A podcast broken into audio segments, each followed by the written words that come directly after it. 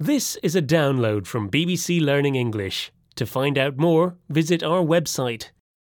Hello and welcome to the English We Speak. I'm Fei Fei. And I'm Neil. Wow, that food smells amazing. What is it? It's part of my new diet. I've decided to start eating much more healthily as my New Year's resolution. You're making me hungry.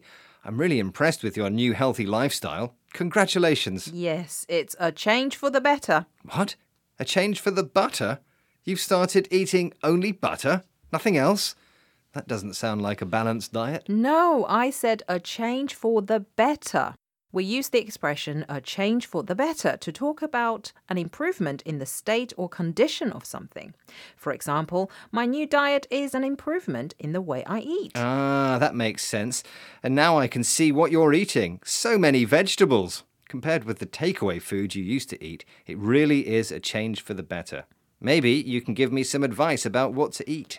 We can talk more about that after these examples. The new manager brought in some new plants and repainted the office. The new look really was a change for the better. Many people feel that four day working weeks would be a change for the better.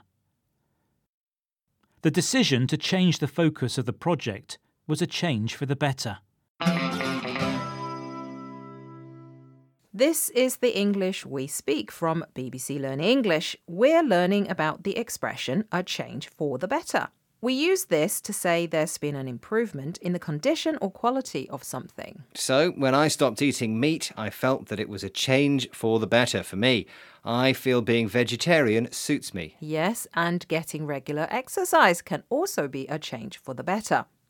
Do you want to know what else would be a change for the better? Sure. What? Less stress? Less work? No. If you never wear that horrible flamingo costume you wore for Halloween again, that really would be a change for the better for all of us. Well, that I can't promise. Sorry. Bye, Neil. Bye.